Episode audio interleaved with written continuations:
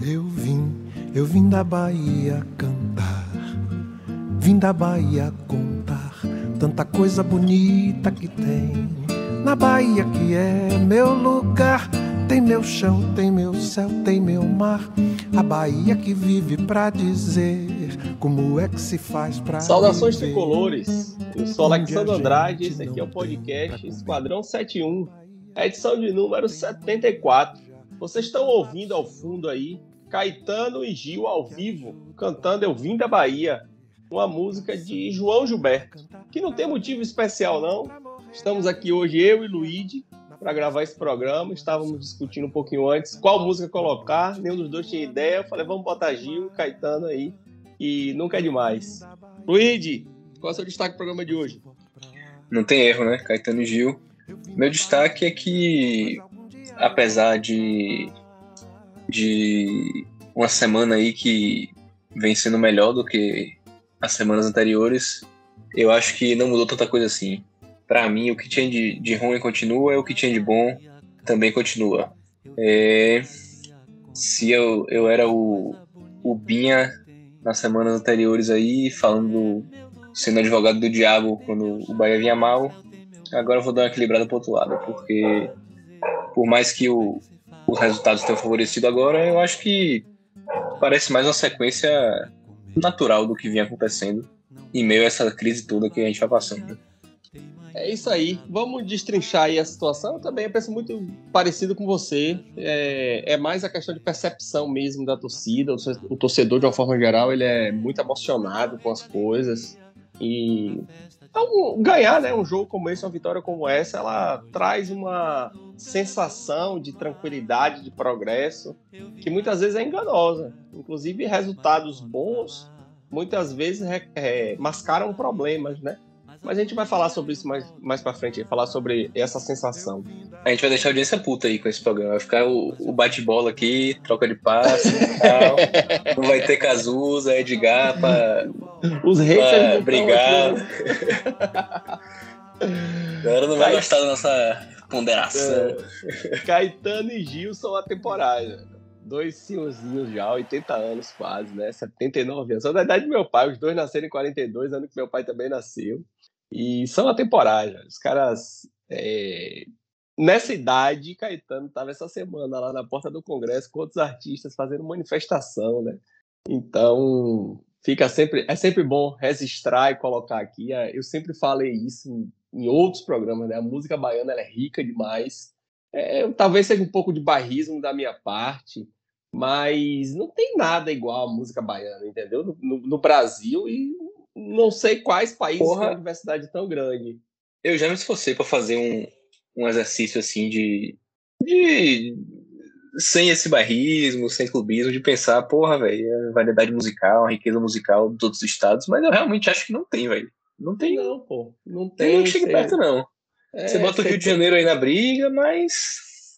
Mas é aquela coisa, é, a Bahia tem o samba, tem o pagode, tem o pagodão, tem a pisadinha, tem o Arrocha, é, a, o MPB, rock. E assim, fala assim, ah, o rock da Bahia não é. Porra, velho, o Raul Seixas, entendeu? Aí você vai para Pepeu Gomes, é, Pete, assim, é, todos os segmentos que você for, tem um baiano lá cantando e fazendo sucesso, inventando, né? Isso, e os, alguns dos maiores nomes de todos os tempos da música brasileira, né? Vários dos maiores. Justamente. Se a gente for fazer aí um, um, uma lista aí do top 10 de artistas né, da música brasileira, vai ter lá pelo menos 50% baiano. Mas vamos, vamos, falar de, vamos falar de Bahia, falar de futebol. Traga aí sua impressão desse jogo contra a Jacuipense e o que, é que a gente pode tirar de, de proveitoso aí de proveitoso, eu acho que é o ataque, né? Mais uma vez. Porque, enfim, eu acho que a gente já tinha visto isso antes, até em jogos que o Bahia perdeu. Um rendimento bom do ataque, né? Claro que a gente tem é, Roda Diego aí que tá fazendo um começo de temporada muito bom, né? Mostrando um grande preparo físico, capacidade técnica muito acima da média. Por enquanto, os, os adversários né, são um desafio técnico menor, mas ele está correspondendo muito bem. A rodadinha à parte, o Bahia vinha, vinha tendo atuações de destaque com a, o ataque, né? Por exemplo, o jogo anterior com o Sport, que foi aquela tragédia de resultado, mas foi uma criação muito boa. A gente tomou gols em, em falhas ridículas e fez três, dá para ter feito quatro, cinco, seis. É, antes a gente já tinha visto outros jogos assim, ganhando ou perdendo. Claro que em alguns jogos foi inofensivo, né? Foi, mas aí o time todo foi, foi uma lástima, né? Então, eu acho que o ponto positivo foi esse que a gente pode tirar, que o ataque mais uma vez se mostrou muito eficiente, muito produtivo e eu acho que até acima do que vinha desempenhando anteriormente. Então, é, as jogadas feitas, né, o entrosamento, a, troca de passes, o, primeiro gol que foi anulado, né, que, que o Bandeira deu impedimento e aparentemente não estava, foi uma jogada muito bem trabalhada, muito, é, enfim, tabelas e tal. É, o gol que saiu de jogada ensaiada também. Então, assim, eu acho que tá, tá tendo um entrosamento muito bom do ataque. de Os caras sabem onde vão estar os, os companheiros, estão sabendo para onde tocar, onde ultrapassar. Os laterais estão chegando muito bem também. Os próprios meio-campos, né? Como o Patrick que chegou na área para marcar. Então, eu acho que esse é um ponto assim muito positivo, a evolução do ataque, que já vinha sendo o ponto forte, né? Não era por causa do ataque que a gente perdia normalmente, e sim pela defesa, que falou de novo ontem. É, ontem, né? E, mas é isso. É, essa evolução me agradou bastante. Eu espero que, que seja um padrão que o time consiga manter. Nós acabamos de ganhar um reforço aqui. Azusa, seja bem-vindo ao programa. Traga seu destaque para o programa de hoje. salve, salve família. Bom, o destaque de hoje é não poderia ser outro senão o triunfo do Bahia, um triunfo que por mais que fosse obrigação, mas é dar um mínimo alívio ali pro time ali que era necessário pelo menos para eu não vou nem dizer pro time, viu? Eu vou dizer dar um alívio para nós torcedores enquanto enquanto quem acompanha o futebol tão visceralmente passa uma semana pelo menos com menos estresse na cabeça. E complemente aí a análise de, de, de Luiz sobre o, sobre o jogo. O que é que você enxergou desse jogo de positivo? Cara, de positivo eu gostei muito. Eu não, não vou destacar muito questões táticas, não, porque eu acho que o Bahia foi muito parecido taticamente, não teve grandes diferenças, mas é, duas coisas que eu gostei muito foi a atitude do time, principalmente no ataque, de marcação. O time, por várias e várias vezes, foi marcar alto, a gente sabe que não é uma coisa que dá para ser mantida durante o jogo todo, mas aquele aquele vai e volta, né? Aquela pressão, pressiona e volta, pressiona e volta. Isso foi feito de maneira mais coordenada nesse jogo e eu espero que isso se mantenha. A outra coisa, individualmente, eu queria destacar, eu vi aí, já entrei aqui no, no meio, mas eu vi vocês destacando Roda Lega, uh, o ataque em si, mas eu queria destacar uma peça que é o Daniel. Eu acho que o Daniel ele vem fazendo alguns bons jogos já. Tanto é que é um jogador que meio que vem passando em branco nas críticas que a torcida vem fazendo. E é um cara que tá, tá sempre dando passe, tá chegando ali no ataque, passou a, a dar mais chutes. Ainda é um, eu ainda considero um chutador de mediano para fraco, mas pelo menos é, traz esse, começou a trazer mais esse recurso e trazer um, um certo, uma certa preocupação a mais para a defesa, porque eventualmente ele pode acertar o chute. Ele é aquele chutador que assim 90% dos chutes são horríveis, mas quando ele acerta um bom, vai no gol e no mínimo vai dar uma boa dificuldade para o goleiro fazer a defesa. Então, eu queria destacar o Daniel, que eu acho que é um cara que está merecendo há um bom tempo. A gente vem descartando e o Guto mudou ele de posição, botou ele para jogar mais ali à frente, perdeu algumas, algumas, algumas funções defensivas, mas ganhou muito em produção ofensiva e isso eu tenho gostado muito. Cazuza, é, eu, concordo, eu concordo com você dessa essa análise de Daniel, né? Eu acho que também ele vem, vem se encontrando muito na posição, vem rendendo acima do que no começo dos primeiros jogos, né? Essa mudança de posição ele demorou um pouco para se adaptar, mas parece estar tá, tá se encontrando mesmo em campo, jogando de 10 ali. E, enfim, os chutes dele às vezes não são tão bons, mas eu acho que é mais do que 90%, é, é menos do que 90% de horríveis, né? Assim, eu acho que Talvez não tenha tanta força, mas ele tem um chute mais técnico, assim, quando ele consegue acertar, leva perigo.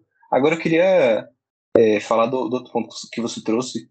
Você acha que essa, essa capacidade aí de marcar pressão, de roubar bola e tal, é, foi devido à semana cheia de treino, a capacidade de se recuperar mais, o, o físico, treinar mais também?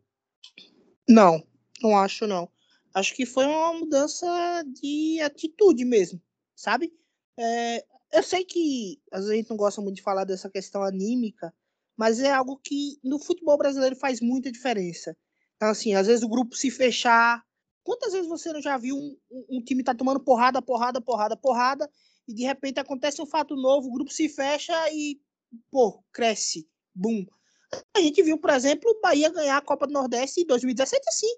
Bahia vinha cambaleando pelas pernas, daqui a pouco um jogo que o Bahia considerou ter sido prejudicado pela arbitragem e tal, grupo se fechou, pum, ganhou a Copa do Nordeste. Então, eu espero que tenha rolado esse movimento. Óbvio, existe um direcionamento técnico para isso, né, para se fazer isso, mas eu também não acredito que isso já não existia antes. Eu acho que existe nesse momento um pouco de atitude. Eu vi várias vezes, por exemplo, o Rodalega chamando os outros jogadores. Ele correndo para frente, fazendo assim com a mão, sabe? Gritando os caras para ir para frente para fazer aquela, aquela pressão. É o que eu falei, não é uma coisa que dá para fazer o jogo todo, mas se puder fazer ali é, durante 5 minutos, 10 minutos, volta, recua, descansa um pouco, já é alguma coisa. Eu gostei bastante da postura do Bahia, né? Eu acho que não tem quem não gostou, né? É, é o tipo de jogo que, porra, se a gente pudesse jogar assim contra qualquer adversário, nós seríamos felizes, mesmo quando estivesse perdendo, né? O time entrou com, como você falou, com atitude mesmo de, de ganhar o jogo da necessidade e talvez aquela é, água batendo na bunda tenha sido a, a, o motivador, né? O Bahia entrou ontem que se não tivesse ganhado aquele jogo, estava hoje aí na lanterna do campeonato. Então, talvez esse tenha sido o motivador. E o time entrou com atitude, até o gol que tomou, e aí vamos, vamos falar disso, né? Da parte negativa do jogo.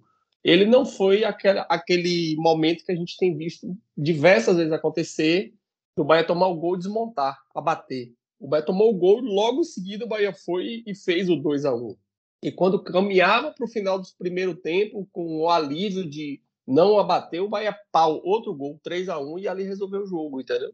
Então é, é aquele tipo de jogo que a gente é, gosta de ver todos os jogos. E aí fica de negativo a, a falha horrível de Teixeira.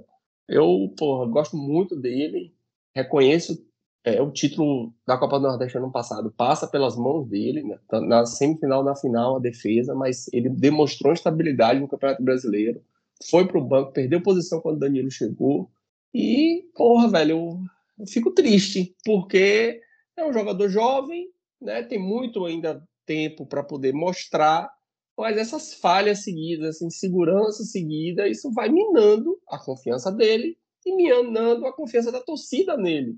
Hoje, o, assim, Guto não pode botar ele para jogar o próximo jogo.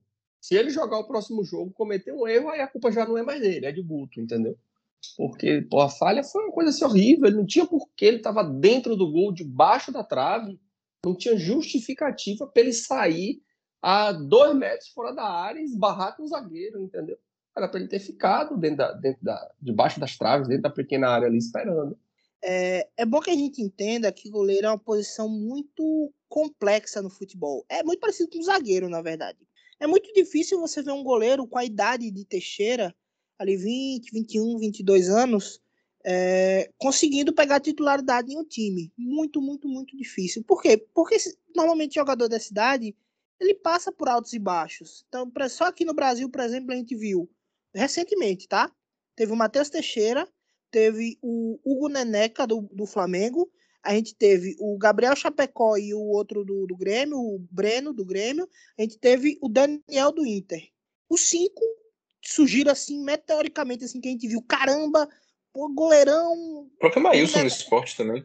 É, o próprio Maílson. Teve uma época que ele foi bem, bem criticado. É, é porque assim. É não, porque, esse assim, ano. Eu tô contando isso porque faz muito tempo já o Maílson, né? Mas isso já faz dois anos.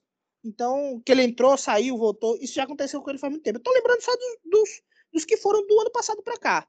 Tá? O Hugo Neneca apareceu assim, estourado, que a gente falava, falava em seleção brasileira, Europa, não sei o que, de repente falhou uma, duas vezes, entregou uma semifinal de, de Copa do Brasil, puf, caiu, foi pro banco, voltou. é, Breno Chape... ou Breno e, e Gabriel Chapecó, que são do Grêmio, revezavam ali. Pá. Hoje eu já, já vejo, obviamente, eu vejo algumas questões muito sensacionalistas do Grêmio, mas eu já vejo muito torcedor, pelo menos no Twitter, falando que não confia mais nos dois. Já é um, um problema. Acho que o Daniel do Inter é um que ainda tá meio, meio assim, mas foi um cara que acabou de entregar um, um, uma classificação de Copa do Brasil. Obviamente não dá para colocar todo o peso em cima do goleiro, porque errou uma vez. Foi um erro grotesco que não dá para se aceitar, não é aceitável né, do Internacional. E a gente viu também agora o Matheus Teixeira, que já vinha errando desde o ano passado e agora está tendo essa fase, essa, esse complemento de fase. Então é por isso que muitas vezes você vê goleiros é, aparecendo ali pelos 25 anos, 26, por exemplo, a gente viu recentemente o goleiro do Santos, eu não vou lembrar o nome dele, mas que ele surgiu também, eu fui, eu fui procurar, quando surge esses garotos assim, eu, eu gosto de procurar a idade e tal, para saber de onde é que saiu, por que, que eu não vi e tal. E aí eu fui procurar a idade dele, 25 anos. Eu disse, caramba, você vê, né? O cara tá lá um tempão já na reserva, comendo banco, acho que foi o João Paulo. E 25 anos já, goleiro estreando, né? Pelo, pelo Santos. Então rola muito essa questão. Por isso é algo que é preciso ter calma com o Matheus Teixeira. E, e é uma pena que ele tenha caído nesse, nesse turbilhão, nesse momento, por uma questão extremamente desagradável que aconteceu, para dizer o mínimo. É, eu, eu queria fazer um paralelo, dois paralelos, na verdade, que eu, que eu associei com o que vocês falaram agora, com o jogo da semana passada na Net Champions do Real Madrid com o PSG, porque isso que o Cazuza falou de. Na verdade, é uma questão. É um paralelo emocional, né? Que, que, dá, que dá pra fazer uma análise emocional do time, porque o que o Cazuza falou, né? De o, o Bahia ter passado por uma virada de chave positiva e tal, o, o ano melhorou, né? Enfim. É engraçado porque parecia que isso não era o, o esperado desse time, né? As viradas de chave estavam sendo pro, pro mal, né? No, nos últimos jogos e, enfim. É, ela assim, falou também do. Diga. Desculpa te cortar rapidinho. É só porque assim, eu. Você falou que eu falei, mas assim, eu não, não disse que já virou a chave, não, tá? Eu disse que pode ser um indício de virada de chave. Eu acho que tá muito cedo para falar em virada de chave. Não, mas. Já cê... é um, um indício. Você falou que percebeu uma mudança, né? Que Sim, sim, sim. Tá Acho vendo. que houve uma mudança de comportamento. Eu só não sei o de comportamento duradouro ou vai acabar, porque eu já tinha visto isso antes também. Por exemplo, eu vi no contra o jogo, no jogo contra o CSA e contra o Sampaio, o Bahia já tinha feito isso. E de repente, né, parou de novo. Então não sei o quanto isso é duradouro, espero que seja. É, pois é, mas é justamente isso, né? Que a gente esperava pouco isso desse time. A gente esperava justamente o contrário, né? De, de que a gente viu várias vezes, né? Ter uma dificuldade no jogo, tomar um gol, é, enfim, uma falha, perder gol lá na frente, e aí desmonta o time que estava jogando mais ou menos bem, começa a errar muito, assim, parecia muito um descontrole emocional, realmente. Mas a gente estava esperando a virada de chave pro negativo do time, né?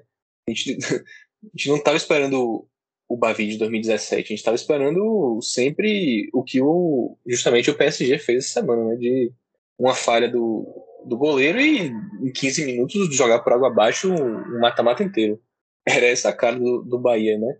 E, enfim, achei curioso, assim, que, que não só tenha, pareça ter havido uma mudança comportamental, né, no, antes do jogo, durante o jogo, como, mesmo com a falha que, que, que Teixeira cometeu e, e que a gente sofreu o gol, não tenha havido esse, esse descontrole, esse, essa espiral de merda, assim, né, que é o, o, o caso do PSG dessa semana. É, enfim, eu acho que o, os planos do Bahia vêm, vêm sendo muito emocionais assim nos últimos tempos, né? De, de, não sei, de, de, de, concentração, de psicológico mesmo dos jogadores durante o jogo. E aí entra também o, a parte de Teixeira, né? Porque eu acho que Teixeira também tá, é, tá sem condições de jogar, assim. Ele não tá com a cabeça no lugar, sabe? Não sei, não sei qual é o motivo. No fim, ele é jovem, ele pode ter essas oscilações. Mas ele já apresentou qualidade de futebol muito acima do que ele está apresentando. É um, ele parece realmente estar muito inseguro. E aí eu concordo com o que o Cazuza falou de, de que nessas posições de defesa isso é muito mais grave, né? Vou voltar de novo para Real Madrid e PSG, porque atacante a gente não vê passando por isso, né? Se o atacante está instável ou está é, inseguro, ele não vai acabar com o jogo do time em um lance. Eu vi uma, uma análise de Ana Thaís Matos no Twitter esses dias que ela estava lá no jogo, falando que quando o Vinícius Júnior errou um lance de, de, uma chance clara, né, de gol, ele sentiu muito, assim, ele, ele sumiu do jogo por alguns momentos e, enfim, ficou perdido, né? Sentiu muito o o, o gol que ele perdeu.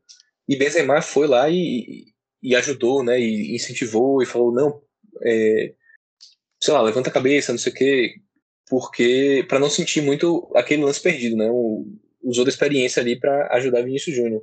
Aí também os comentários sobre é, Benzema já fazer isso recorrentemente, né? E, e, e, usar dessa experiência e, enfim, até se não me engano falaram que que Vinícius Júnior já tem uma consciência de tipo, às vezes quando passa por isso, porra, fica mais no canto assim, não tenta participar de jogadas e bota a cabeça no lugar antes de, antes de voltar pro jogo, assim, né? Tira alguns minutos ali para se reposicionar porque, enfim, jogador jovem vai passar por isso, né? Por essas. E o goleiro não pode passar por isso. O goleiro não pode sumir do jogo por uns minutos até ele ter um, um choque né, e botar a cabeça no lugar. Se a bola chegar nele, ele vai ter que participar, vai ter que pegar, e muitas vezes um, um erro, um, um, lance desse desestabiliza o cara e aí fudeu o jogo, né? Então, realmente é uma posição muito, muito frágil para um jogador jovem, né? Que não, não tem ainda a experiência, a condição de, de ter essa malícia, de se, né, enfim, não se abalar tanto, ou de conseguir se re recolocar no jogo mais, mais rápido, né, emocionalmente. Então, é, enfim, o problema emocional do, do, time que eu acho que estava tendo, né, para ter tantas atuações jogadas na latrina por causa de falhas ou de, ou de erros nas últimas semanas, parece ter melhorado, pelo menos na concentração, no comportamento. Mas, por outro lado, o Teixeira não conseguiu superar essa parte, né? Tá muito inseguro.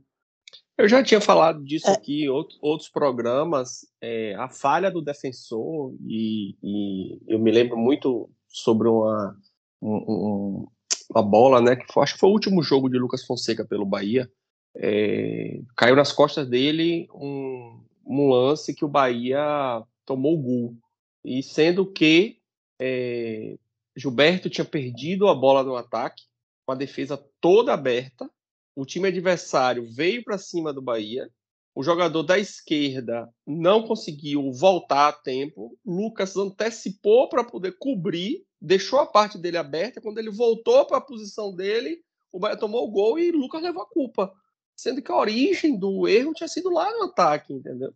Então a gente tende, claro que para esse lance de Teixeira é zero isso, foi um erro dele, aquele erro ali foi completamente dele. Mas a gente, muitas vezes, a gente tende a atribuir ao erro da defesa uma derrota que a gente não atribui ao erro do ataque. Às vezes o atacante perde dois, três, quatro gols que matariam um jogo a nosso favor, e se o goleiro tomar um frango, a gente perdeu porque o goleiro tomou um frango, entendeu? Mas se o atacante tivesse feito quatro gols, era 4 a 1 pô, e a gente ganhava o jogo. Então a, a lógica ela é um pouco invertida né, nessa percepção. E, e é isso, o defensor ele está mais exposto a essa crítica, está mais exposto a essa dificuldade de, de se recuperar dentro do próprio jogo, como você mesmo falou, porque o, o atacante ele tem como se esconder do jogo para poder ter essa, essa recuperação e, e voltar bem. O defensor não tem como, o zagueiro se esconder é outro problema para cima dele, o goleiro muito menos, né? É, só outra coisa ainda sobre isso, porque é, eu vi você falando das falhas recorrentes da defesa, e uma coisa que tem me preocupado muito no Bahia é a falta de um terceiro zagueiro. O Gustavo Henrique, esse ano, sempre que entrou, foi muito mal. Aquele outro rapaz, o outro Henrique, que chegou da Ponte Preta, não me parece ter. Não me agradou, não, não foi algo que, que, eu, que eu gostei do que vi jogando. E assim, Parece que quando joga, quando o Bahia tá completinho, fechadinho, redondinho, todo mundo, parece que funciona, sabe? Tira uma peça e aí parece que abre um buraco gigantesco. Tira o, o, o menino do meio, caramba, esqueci o nome dele. o Patrick? O Patrick. Tira o Patrick, abre um buraco no meio. Tira um dos zagueiros, parece que a zaga vira papel. Se for Luiz Otávio, então, já é certeza de tomar dois gols. Tira o goleiro, vira uma destruição. Sai rodalega, ninguém sabe fazer mais gol. Então, assim, parece que o time ele é extremamente fechadinho ali. Se for aqueles 11 que a gente já meio que quase sabe de cor, né? ali o time funciona. Se não for os 11, não rola. É extremamente preocupante isso, né? Mas é também, é também algo que a gente já falou aqui algumas vezes também. O Bahia escolheu isso, né? O Bahia optou por esse tipo de, de, de elenco no início para depois conseguir trazer novos jogadores. Mas eu espero que os jogadores que venham, venham realmente para botar para funcionar, porque se não funcionar, realmente vai ficar complicado, viu? É, vamos falar disso daqui a pouquinho sobre essa sobre a apresentação do novo diretor de futebol e toda a parte de bastidores que do que vem acontecendo, mas só para poder a gente finalizar essa questão aqui do Campeonato Baiano e também falar sobre a Copa do Nordeste, que é o, no, no nosso no, esse é nosso último programa antes das duas decisões, né? Então na quarta o Bahia joga contra o Vitória da Conquista o Bahia ainda tem chances. O Bahia está no, tá no meio da tabela, né? Tem chance de classificar e tem chance de ser rebaixado. Embora a chance de rebaixamento agora seja bem mais difícil. Mas o Bahia, vamos pensar na, na classificação. O Bahia precisa ganhar o jogo contra o Vitória da Conquista e Vitória, é, Vitória Original, Esporte Clube Vitória e, e Barcelona de Ilhéus, que são os dois que estão à frente do Bahia, precisam empatar ou perder. É, é factível, não é nada impossível, mas não é fácil também. Né? O Bahia, é, o Vitória pega o, Bahia de Feira dentro de casa, o Bahia de Feira já não tem mais objetivo nenhum no campeonato, já é o segundo colocado, independente de qualquer coisa. É, então, assim, não, não, sei qual seria a motivação do Bahia de Feira para ganhar esse jogo ou empatar. Talvez o Bahia de Feira, inclusive, seja melhor deixar o Vitória entrar né? Você vai ter um adversário. A motivação é Dionis Carioca ajudar o Bahia. Dionis, né, Carioca? Dionis, isso. Não, é. é fora outro, né, as motivações pro... normais, né? União Bahia, Bahia. De, fora as, as, motivações normais de um time de ganhar o jogo, claro, os caras são profissionais, é o trabalho dele.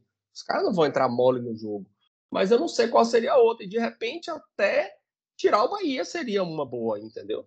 Então, é, não, não, consigo enxergar nenhuma motivação. Então, para o Vitória está muito mais fácil. O Vitória joga em casa, só precisa ganhar.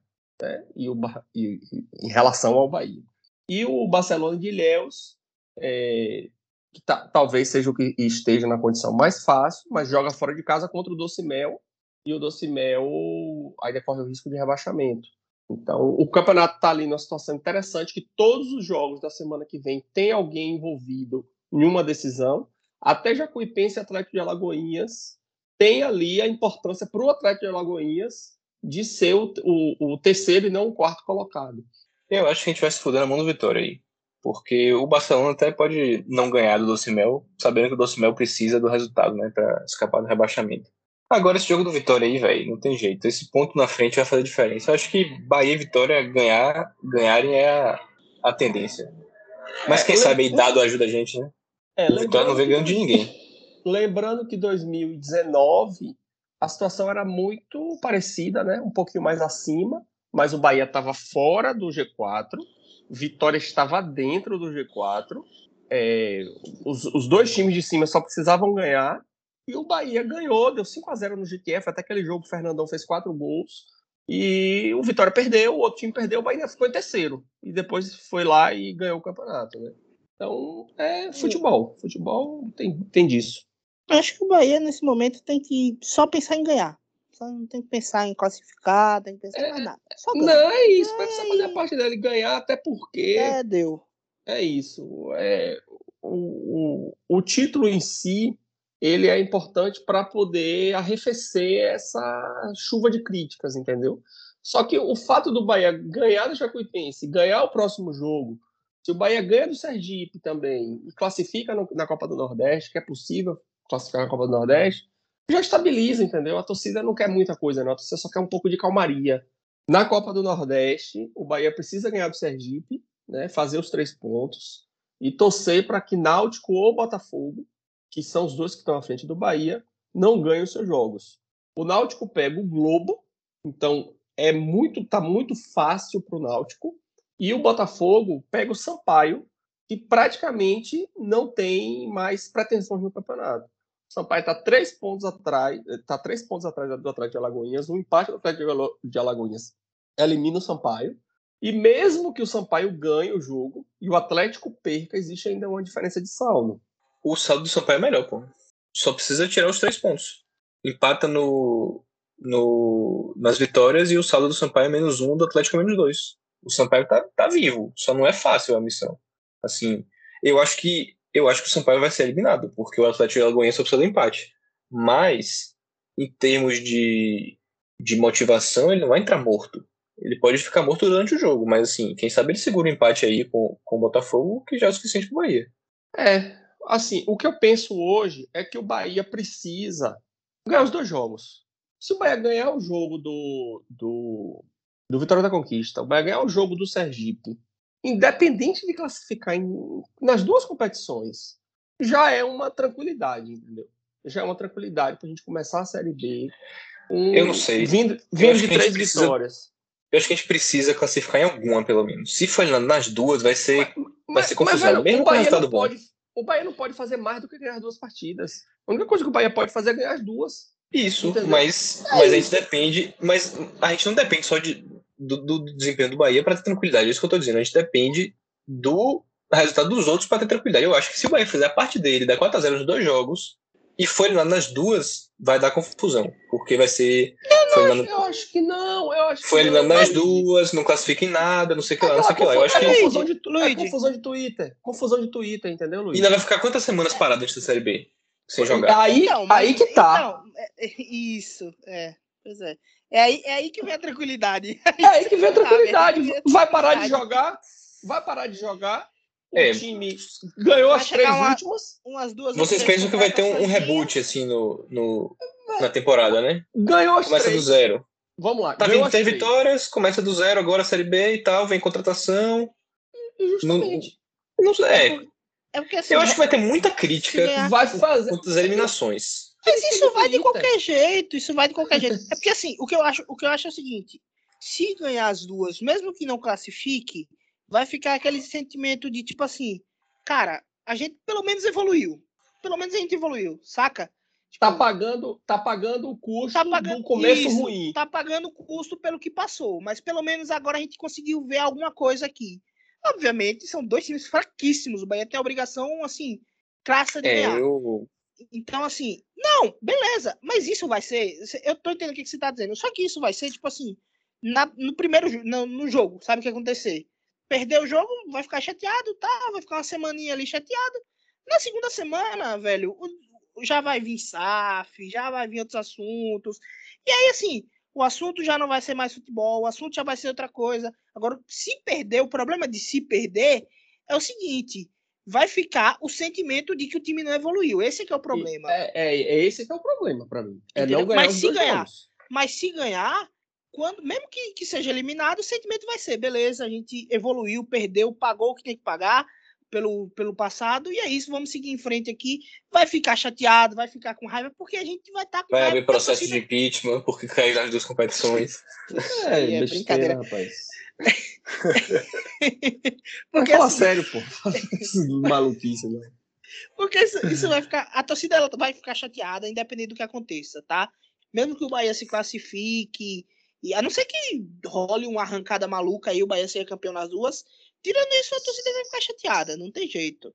E com é, alguma razão, né? Não, não eu acho que não vai ser correr. tão Luigi, tranquilo assim. Luigi, a entrevista de quinta-feira com a apresentação do, do, do, novo diretor de futebol já foi um, uma água fria em cima da, da fervura. Entendeu? Eu sei, eu sei, mas eu acho que assim. O, o, Freeland, não... o Freeland deu entrevista com o Belintani em meio-dia Acabou 12 e meia entrevista, duas horas da tarde a torcida já tava com outra vibe, entendeu? É, eu, acho porque... que você não, eu acho que vocês não vão discordar de mim, mas é, é porque eu ainda percebo uma, uma diferença substancial em, em, ganhar os dois jogos e ser eliminado e ter um, um ah, pelo menos evoluiu, não sei o quê, e ganhar dois jogos e classificar em pelo menos uma, porra. Porque pelo menos você tem uma, uma competição para disputar, um engajamento, uma fase Mas, final. Véi, entendeu? Que Mas isso não tá no nosso controle, porra.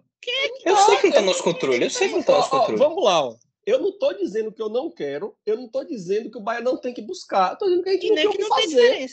É, não, é isso que eu falo, vocês não vão discordar de mim. Vocês não vão discordar de mim que não tem diferença. É claro que tem diferença, né? Todo mundo sabe que, é, que é, é muito melhor que o clima. vai ser melhor. O que a gente tá dizendo é, é que, assim, se ganhar as duas, já não vai ser um caldeirão de água fervendo. Se perder Sim. uma das duas, já vai, aí o caldeirão vai ferver, entendeu? A água, água já sobe a temperatura. Não, se, se perder tá, algum jogo, tá aí é sacanagem. O que a gente tá dizendo é o seguinte: se ganhar as duas e não classificar, a água vai ficar, vai ficar morna. Tá entendendo? Vai ficar aquele, aquele morninho quentinho ali e tal. Se, se não, se classificar, vai diminuir um pouquinho mais a temperatura. Se perder uma das duas, que, é o, que a gente espera que não aconteça, aí a água vai ferver. Então é isso que a gente está dizendo. É, existe uma diferença entre a água ferver e a água ficar morna. É, eu só, é eu, só, tá eu só não, não, sou tão otimista com essa água morna. E talvez eu acho que essa água morna é um pouquinho mais quente do que vocês. é o seguinte: é, o Bahia ganhou quinta, ganhou quarta, ganhou sábado, não classificou nenhuma das duas. Terça-feira, Belintani encaminha para a comissão da SAF a proposta concreta que o Bahia tem na mão e muda o assunto, discute SAF e, e todo mundo esquece o que aconteceu. E na mesma semana vem cinco contratações para Série B. Vai vir as contratações da Série B que já estão feitas, já estão é bem isso. encaminhadas, entendeu? É vida que segue, pô. É assim que vai funcionar, entendeu? A questão é, Bahia perde as duas. Aí pronto, realmente. Mas aí ferrou. Vamos, vamos sair desse círculo aqui, vamos falar da, da, da apresentação né, do diretor de futebol, da entrevista que Belintani e ele deram é, na apresentação. Né, eu acho que todos que nos ouvem aqui já devem saber, né, o, o diretor de futebol foi contratado junto ao Botafogo, ele que foi diretor de, do, do Botafogo no ano passado, com a SAF lá no Botafogo, o novo proprietário é, mudou ele de função, ele deixou de coordenar a parte do futebol profissional e passou para a base. E aí recebeu a proposta do Bahia. O Bahia já tinha feito proposta para ele anteriormente, né? Bahia e, e, eu acho que é Freeland, Freeland, sei lá como é que pronuncia o nome dele. É, já tinham conversado anteriormente, dessa vez conseguiram chegar num acordo e ele assumiu, deu entrevista, gostei do que ele falou, nada demais também. É aquela coisa que a gente já tinha discutido aqui no programa passado. É mais uma pessoa para entrar no processo né? Ele deixou muito claro isso na entrevista dele, que o processo existe. Né? Questionaram se ele já tinha trazido, se ele ia trazer contratações. Tal. Ele falou: as coisas já estão caminhando aqui, eu preciso me inteirar para depois tomar paz da situação, né? para depois começar a colaborar. E na própria, no mesmo dia, a Belintânia foi questionada ali por. Só tinham três jornalistas na coletiva, né? Ulisses Gama, Marinho Júnior e Thiago Mastroianni. Metrópole Bahia Notícias e Bahia Notícias Salvador FM, que é Ulisses, e Tiago da, da Globo, é, eles questionaram algumas coisas, Belitani foi respondendo e a, a, entrevista foi até maior do que era esperado, né? E declarações assim muito muito mais impactantes do que, que se esperava. É, Belintani falou sobre a SAF, né, disse que o Bahia não está atrás de um cheque, que o Bahia que ele está construindo, e aí ele explicou o que eu já, já tinha dito aqui alguns programas atrás, né? Belitani participou de todo o processo, desde a construção da lei, e ele foi, fez questão de frisar isso, né? que ele fez parte desse processo, é, que o Bahia já vem há algum tempo, ele, junto com, com o Vitor, vem construindo um projeto para o Bahia, e que é mais importante do que o dinheiro é o projeto, e trouxe lá uma série de declarações nesse sentido, e que nos próximos dias, aí nas próximas semanas, deve estar apresentando para a comissão da SAF, a comissão do Conselho Fiscal, do Conselho Deliberativo, né, a comissão com um propósito específico de analisar a questão da SAF, a, as questões que, ele, que eles têm em mãos e que nos próximas semanas, aí meses, é, o Bahia deve estar tomando a decisão por se tornar SAF ou não. É, de certa forma, a entrevista dele, apesar de eu ainda achar errado como é que tá, como estão sendo feitas as coisas.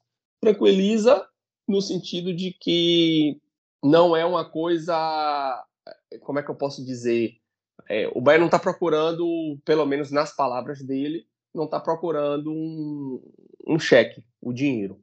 Né? O Bahia está tá pensando num projeto. E minha discordância vem da forma que está sendo construído, porque hoje é, um tweet do presidente do conselho, né, Leonardo, presidente do Conselho Deliberativo, disse que ah, a gente não tem como ter opinião sem conhecer a proposta. E aí eu discordo completamente. Porque o Bahia, primeiro, precisa decidir se quer se tornar SAF ou não. Isso é uma decisão. Depois que o Bahia decidir se tornar SAF, aí sim ele vai, vai para o mercado procurar propostas, ouvir propostas e tomar decisão por quem vai ser esse parceiro.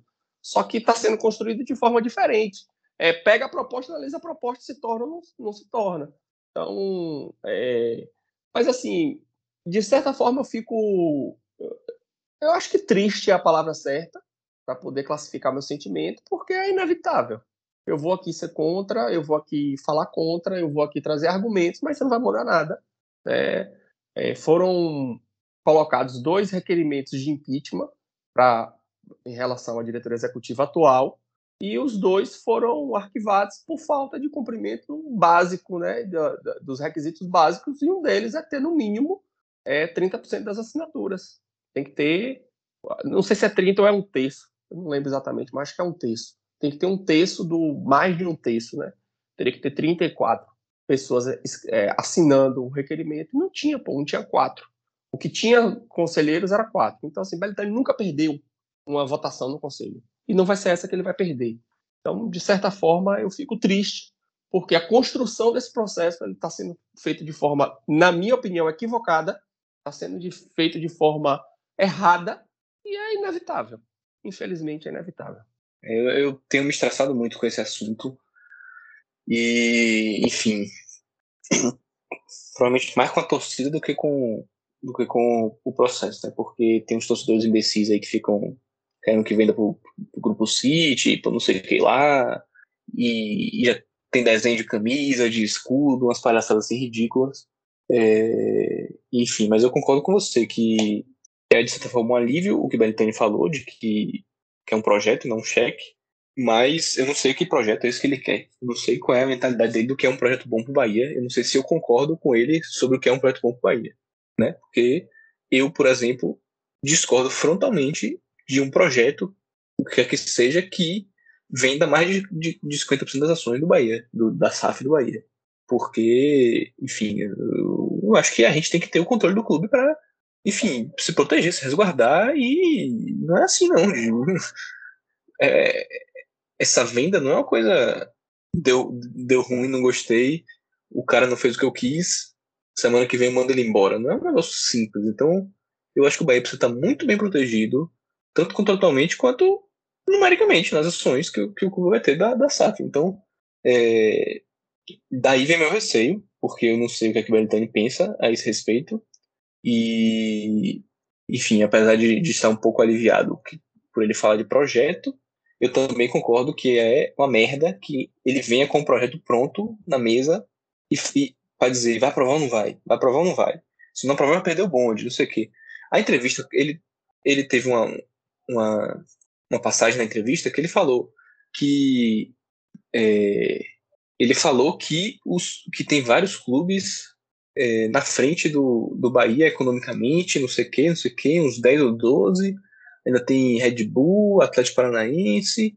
Então, é, o Bahia tem uma chance de se manter competitivo, entrando nessa, nesse, nessa na lei da SAF, né? Na, nos novos modelos, ou o torcedor pode escolher manter o, o controle do clube e ter menos investimento e ser menos competitivo. Quer dizer, é um, quase uma chantagem, assim. Eu entendo como quase uma chantagem ele dizer que, que tem uma escolha, mas que o resultado de uma é você manter o controle e ter um time menos competitivo, como assim, e o resultado da outra é você conseguir voltar a competir e ter menos controle. Quer dizer, você está dizendo que eu não posso querer ter controle sobre o meu clube, porque senão eu vou, estar tá fadando o Bahia ao fracasso, né? É é uma chantagem, basicamente. Então eu, eu, discordo muito também desse processo de já vir com, com o projetinho latado para falar aí tem que passar esse ou, não passa.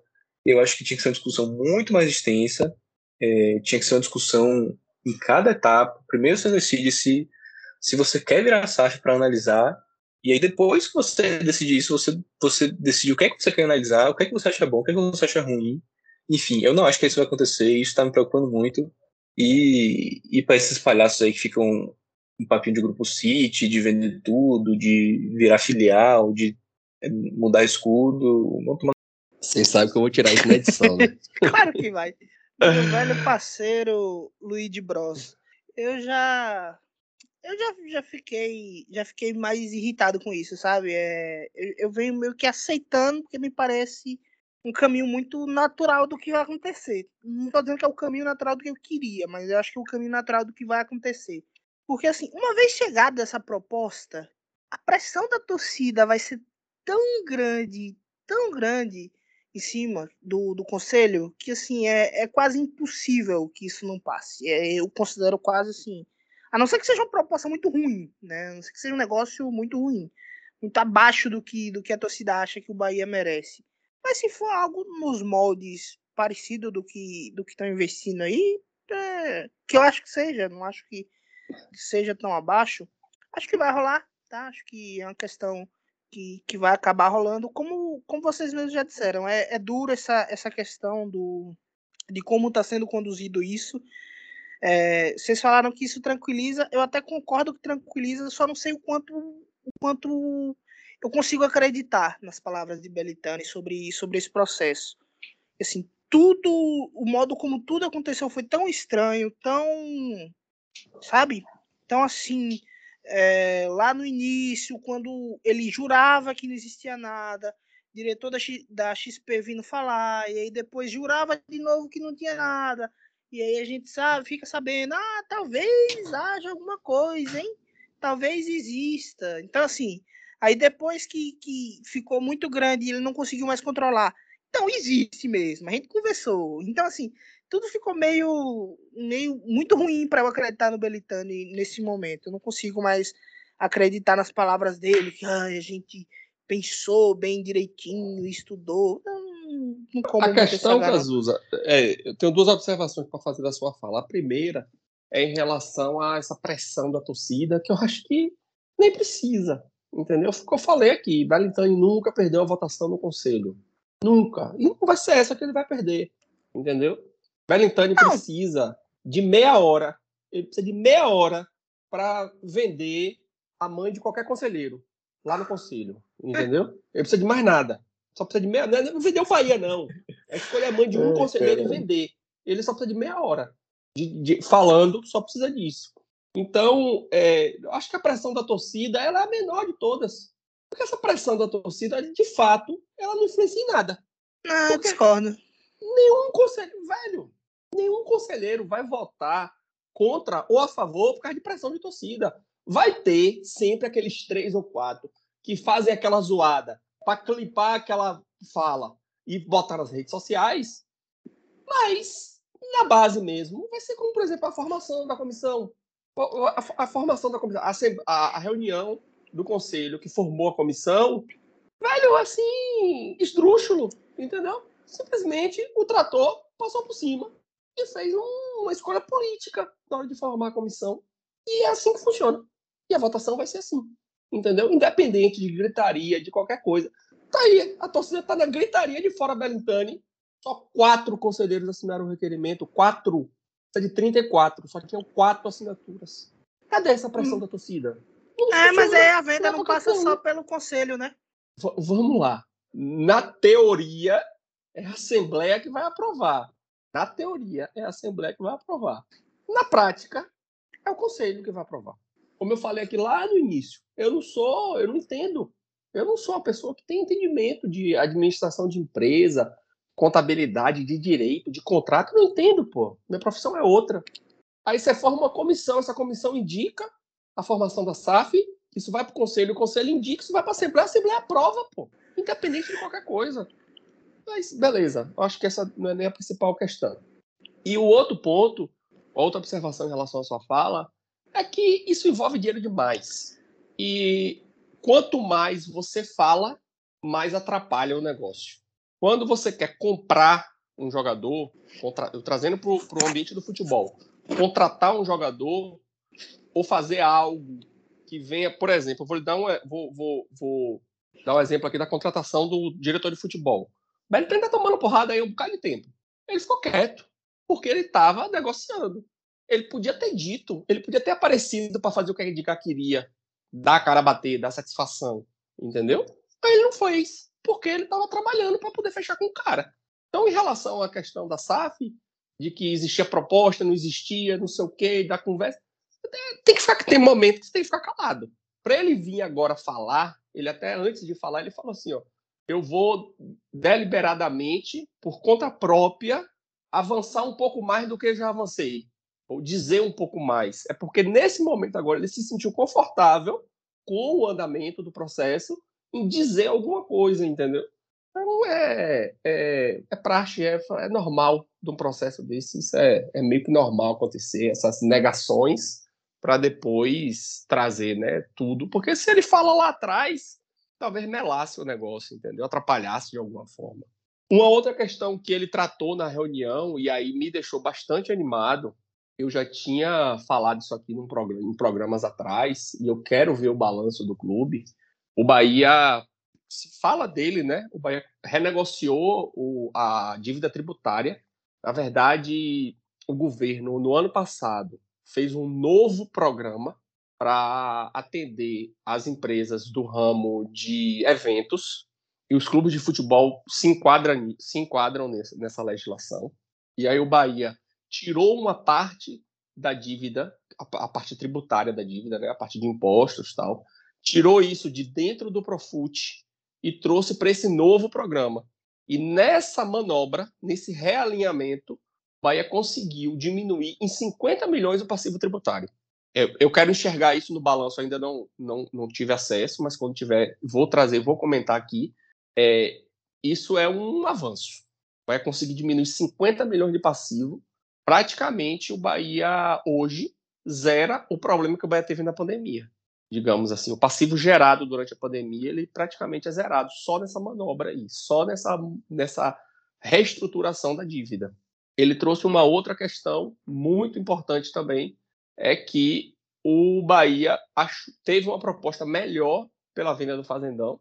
O Bahia tinha uma proposta de 22 milhões da MRV e agora está com uma proposta de 29 milhões. Ele não disse o nome da empresa. Desses 29, três entrariam para o caixa do clube numa permuta de patrocínio e os outros 26 seriam utilizados para pagar integralmente a dívida trabalhista. Então o Bahia zera a dívida trabalhista e diminui 50 milhões no passivo tributário. Isso é um avanço de, que eu venho reclamando há tempos. E desde que o Bahia foi democratizado, que Schmidt assumiu até hoje, o Bahia nunca diminuiu o passivo. O Bahia nunca pagou dívida. O Bahia vem pagando juros há muito tempo, aumentando o passivo. Então, se o Bahia consegue de uma porrada só, claro, se desfazendo de um patrimônio, mas um patrimônio que hoje só gera despesa, e com a reestruturação da dívida, só aí o BEI diminui 75 milhões de passivo. Isso, num passivo de 300 milhões, é uma coisa muito significativa.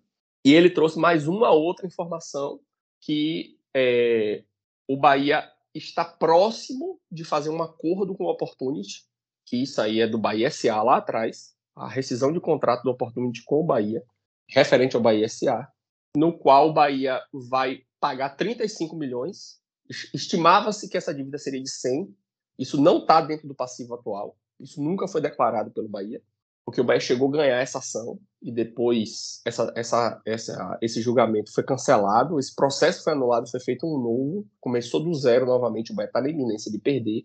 Então, pensava-se em 100 milhões, o Bahia está por fazer um acordo de em torno de 35 milhões para pagar em sete anos. Bahia pagaria, fazendo uma conta de padaria, daria mais ou menos 400 mil por mês, que é o valor mais ou menos que o Bahia também está pagando hoje da dívida da BWA, que está se findando. Mês que vem o Bahia termina de pagar. Então, nessa entrevista, ele trouxe quatro notícias e, assim, velho, para mim é uma alegria enorme.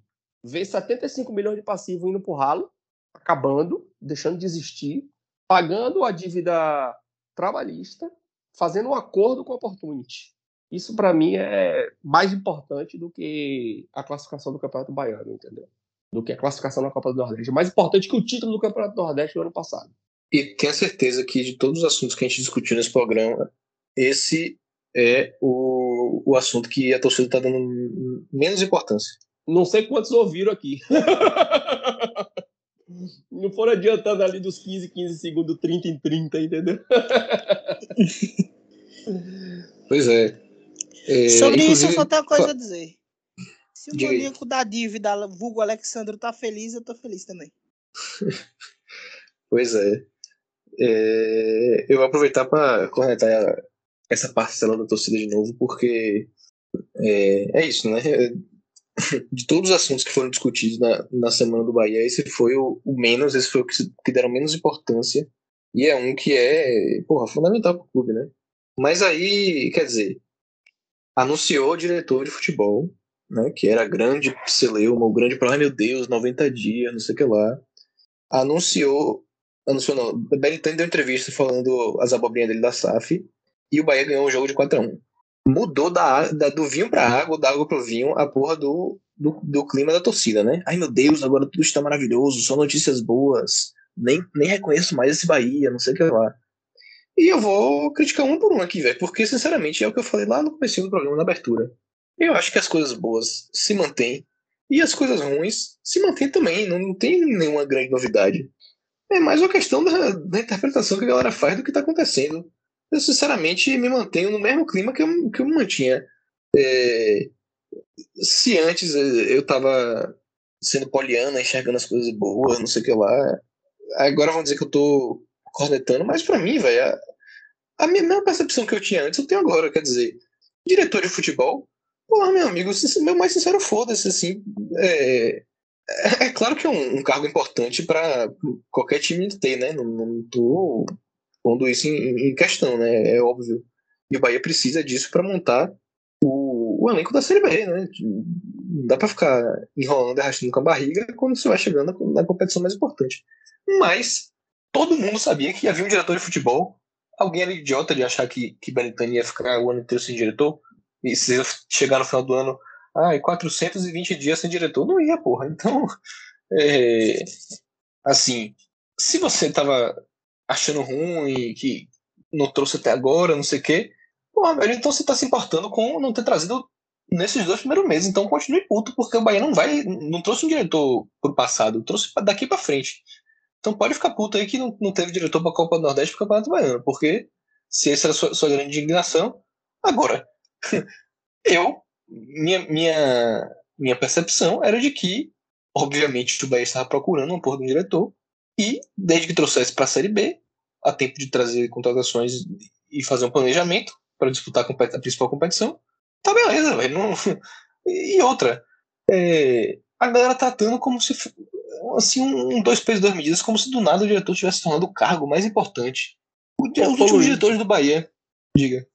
Teve um repórter, que eu não sei quem foi, teve a, a, a, velho, a capacidade, eu acho que eu vou chamar de capacidade, de perguntar a Guto na coletiva qual foi o papel do Freeland nesse 4x1 do Bahia contra o Jacuipense, pô. Não sei se você ouviu a entrevista. Você chegou a ouvir a entrevista? Teve eu um não, não vi, não. Soltou uma dessa, porra. Entendeu? a resposta de Guto, eu, eu, eu vi o vídeo. O vídeo é maravilhoso. A cara que Guto faz pra responder é tipo, puta que pariu, velho. Que pergunta idiota, tá ligado? Mas ele foi polido, né? Na resposta. A torcida, velho. Assim, por isso que eu acho e se o Bahia ganhar as duas, se o Bahia ganhar as duas, mesmo que não classifique, ganhou as duas, ele tá semana que vem fala alguma coisa de SAF, tá ligado? Daqui a pouco divulga o, o balanço, começa a Série B e acabou. E aí a torcida vai estar tá feliz. Entendeu? É por isso que eu pois acho. Pois é, mas o, o que eu vinha, o raciocínio que tá dizendo desses dois pesos das medidas é porque assim, antes, ano, ano passado foi Drubsky e Chavali. Ah, porque foi um desastre, foi não sei o quê, e que falou merda em entrevista, e todo mundo ficou puto, e foi um trabalho horrível, e contratar não sei quem ruim, e paga não sei quanto a mais do outro, e superfatura jogador, e não sei o que, um desastre. Antes disso era Diego Serri, que é horrível, que não sei o que, que a culpa do fracasso do Bahia é Diego Serri, que não sabe contratar, que é tudo ruim. Aí agora, milagrosamente, o problema do Bahia é que Guilherme Belitani, que trouxe todos esses nomes que a gente está falando, que foram a origem do desastre, não trouxe outro nome. Quer dizer, o cara que traz o, os arautos do desastre não trouxe mais um, vai ser mais um desastroso, então esse é o problema do Bahia. Quando o cara, quando ele trouxe, o problema é que trouxe, agora que não trouxe, o problema é que não trouxe. É assim um negócio. Se você acha que o, o, um cara vai ser tão desgraçado assim, ou que Belintani só faz merda, ou que não sei o quê, porra, velho, então você não confie no cara que Belintani vai trazer. E se você não confia, não tem porque ficar, não trouxe 90 dias, não sei o que lá. Porra, é uma coisa ou outra, é, porra. É porque, como eu falei, Luiz, são ciclos de reclamação. A torcida queria uma pessoa nova, porque já não aguentava mais reclamar de Belintani, queria um novo. Belintani. É, agora ele, vai ser ele... fora Freeland quando o Bahia É, isso. Belintani, e Belintani foi de um. Rapaz, eu, eu sou fã daquele bicho, velho. Ele é, ele é retado, ele é demais. Parabéns para ele. Durante a entrevista, falou: Ó, entreguei a chave do departamento de futebol para Freeland. Pronto. De agora em diante, nada mais é culpa dele no futebol. Entendeu? É. Ele, ele assumiu a incapacidade dele, entregou para Freeland. E o a gente como esse reggae. Quando chegar em agosto, que o Bahia tiver em décimo na Série B, tá ligado? Com um jogador que foi contratado agora pra Série B mal, é fora Freeland, porra. Entendeu? É fora Freeland. É isso aí. A torcida gosta disso, pô. O torcedor gosta disso. Entendeu? Gosta. Velho, é cada hora, é uma eu já falei, cada hora é uma coisa diferente. Velho, tinha um cara cornetando um vídeo da, do sub. Porque o Sub-20 voltou e agora fez um amistoso, eu acho. O, o Sub-20 fez um amistoso contra a Camassariense, não sei, vai deu uns seis ou sete aí no amistoso. E vai divulgou um videozinho, uma foto, não sei exatamente. O cara tava cornetando porque ele, de longe, numa foto ruim, achou que aquele uniforme que estava usando, o short, não sei exatamente que era um colete, era da, da, da Penalty, tá ligado? Da Umbro. Velho, os caras ficam procurando, velho, o que, o que falar, o que reclamar. Cada hora são ciclos diferentes. Bahia ganhou. Não tem como reclamar de derrota. Bahia entregou a camisa couro. Não tem como reclamar da camisa couro. Contratou o diretor de futebol. Não tem como reclamar do diretor de futebol. Tá encaminhando a SAF. Não tem como reclamar da SAF. Daqui a pouco. Aí vai sobrar para reclamar do Campeonato Baiano. Vai aparecer alguma coisa. Seja o Campeonato Baiano, seja a Copa do Nordeste, seja a entrevista do jogador, seja a entrevista do diretor, seja uma fala de Belintani. Eu falei que semana passada, velho, eu não quero que Belintani venha dar entrevista, porque vai para mim vai ser pior ele falar do que não falar. Foi ao contrário do que eu pensei. Todo mundo comeu a conversa dele e tá todo mundo felizinho aí com o que ele falou, entendeu? Meia hora depois tava todo mundo no Twitter. Eu não quero me iludir, mas será que o Bahia vai botar uma cláusula para impedir que entregue a final do Mundial para o Manchester City? É isso aí, velho, que a galera quer, entendeu? É se iludir, pô. É se iludir. É isso que a galera quer. Pois é, e aí para fechar meu raciocínio, é justamente isso, assim, ó. Diretor de futebol mudou porra nenhuma. Entendeu? É uma contratação que já estava sendo negociada. Quer dizer, ninguém é idiota de achar que, que o Bahia não estava procurando diretor, então agora só fez anunciar. Se você acha que, que não podia demorar 90 dias, continue puto, porque já demorou. Se você acha que o importante foi trazer da Série B, não tinha porque você estar tá puto antes. Então não tem porque você mudar a sua linha de raciocínio por causa disso. Mas mudaram. Agora todo mundo feliz, não tem ninguém mais com cartaz em 80 dias. O, o outro negócio é a SAF. A SAF está sendo negociada do mesmo jeito. Não mudou nada. No, 10 minutos antes de Bentani falar e 10 minutos depois dele falar, continua no mesmo estágio. Mas aí a galera interpreta como uma grande notícia. Estou feliz, estou empolgado, estou iludido, porque está com essa negociação, a negociação já existia. Se você não sabia, ou, ou, ou deixou de saber, ou, ou, ou acredita, Melitano não acredita, ou ele está mentindo, ou ele está enrolando e, e, em papel de presente, ou sei lá o que, não faz diferença, o negócio estava lá. O Bahia não mudou nada por causa disso. Então você tratar como uma boa notícia, saber disso, pelo amor de Deus. E a, e a terceira é o jogo, que a gente já discutiu lá no começo do, do, do episódio, né? O, o, o Bahia jogou a mesma bola que jogava antes. Nos jogos que, que jogou bem e ganhou, né? Não nos jogos que apagou e não jogou nada, mas assim, a mesma bola, o mesmo ataque entrosado, agora foi um pouco melhor, né? Mais tabelas e tal, mais jogadas dando certo, mas o mesmo ataque entrosado que já tinha, o mesmo atacante goleador que já tinha, a mesma insegurança defensiva que já tinha e o mesmo falha de, de, de, de goleiro e de, de, zagueiro que já tinha. Então, assim, não foi um. Meu Deus, primeira vez que o Bahia jogou bem. Estou surpreso, estou chocado. É uma grande mudança, uma virada de, de desempenho absurda. Não esperava isso jamais. É o mesmo desempenho que, que, que, que deu certo em alguns jogos, deu errado em outros por alguns motivos que a gente viu disso nesse jogo, e que em outros o jogou mal. Ok, esses aí são, são jogos diferentes. Mas a gente já tinha visto esse jogo bom. Então, assim, a galera pegou três elementos, o diretor, a SAF e ganhar esse jogo, e agora virou uma semana maravilhosa. Quer dizer, porra, esse é o parâmetro, velho. Esse é o parâmetro pra você estar tá feliz ou puto no, na semana passada, nessa semana. Porra, é uma coisa assim. Estruturalmente não mudou nada no Bahia, velho. Não mudou nada na vida do Bahia, não mudou nada no, no, no, no resultado, nada, velho. é a mesma coisa que a gente já vinha vendo, mas a galera escolhe uns símbolos para decidir se essa semana está muito revoltada ou se está muito empolgada. E, porra, eu acho isso uma, uma merda, velho. Puta que pariu. Ah, e o, o outro tema, na verdade, né, mais um, foi justamente a, a renovação de Roda Diga essa semana, né? Foi o primeiro de todos, né? Antes da, do anúncio do diretor, antes da SAF e antes de ganhar o jogo. Então, assim, foi o primeiro, meu Deus, está virando o, a chave, está virando o ânimo, não sei o quê. Quer dizer, Roda Diga possivelmente já tinha uma cláusula de renovação com tantos jogos, ou se não tivesse, já estava com certeza sendo negociado há muito tempo, né? É, há algum tempo essa, essa renovação.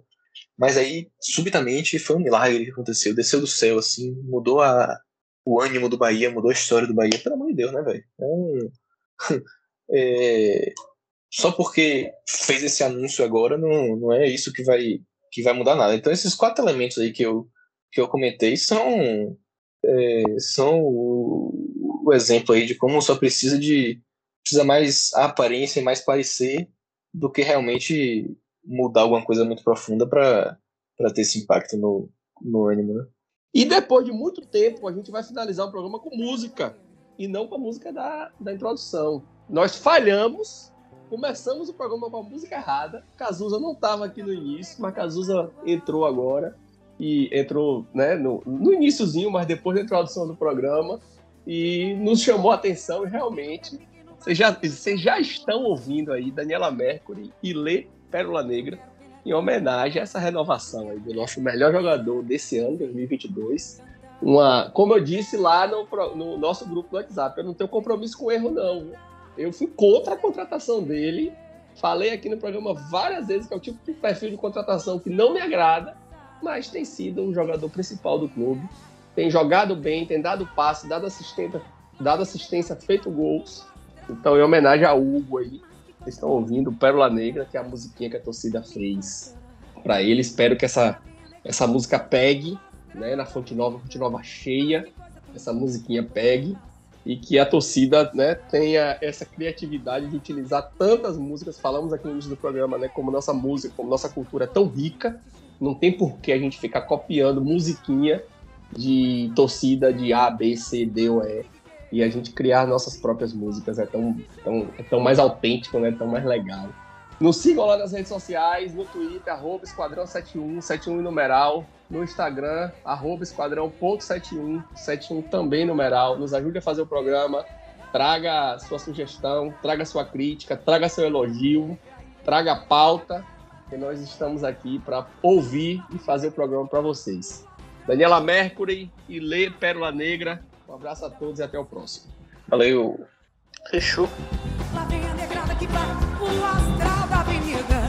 Mas que coisa tão linda quando ela passa, me faz chorar.